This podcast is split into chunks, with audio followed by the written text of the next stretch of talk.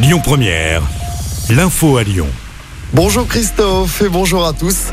Dans l'actualité locale, 14 personnes ont été hospitalisées après une intoxication alimentaire à Caluire. Ça s'est passé dans la nuit de samedi à hier dans une salle des fêtes où se déroulait un événement privé. Certaines personnes ont été prises de vomissements après avoir consommé du couscous. Des analyses sont en cours pour déterminer la cause précise de l'incident. Les soignants non vaccinés contre le Covid-19 sont réintégrés à partir d'aujourd'hui. Un décret a été publié hier au journal officiel. L'obligation vaccinale pour les soignants avait été requise à la fin de l'été 2021. Des milliers de personnes avaient été suspendues. Emmanuel Macron veut baisser la fiscalité sur les classes moyennes, celles qui gagnent entre 1500 et 2500 euros par mois.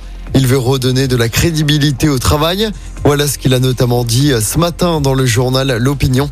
Le chef de l'État qui sera l'invité du 20h de TF1 ce soir. Emmanuel Macron qui a reçu Volodymyr Zelensky hier soir à l'Elysée.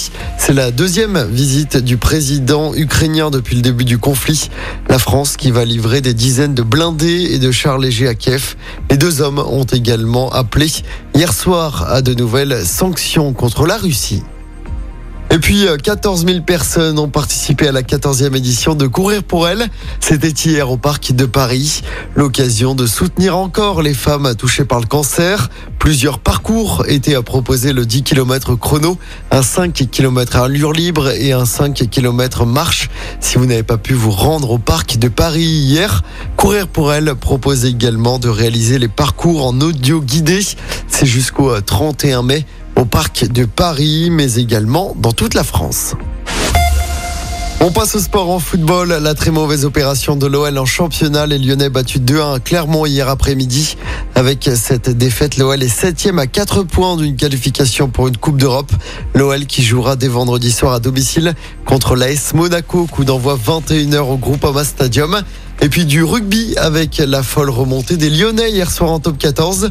Le Loup a arraché le match nul 31 partout sur la pelouse du stade français. Les Lyonnais étaient menés 28 à 0 à la mi-temps. Ils sont sixième du classement. Le Loup qui recevra Bayonne lors de la dernière journée du top 14. Ce sera le dimanche 28 mai à Gerland. Le Loup n'aura besoin que d'un nul pour se qualifier. Écoutez votre radio Lyon Première en direct sur l'application Lyon Première, lyonpremière.fr et bien sûr à Lyon sur 90.2 FM et en DAB+. Lyon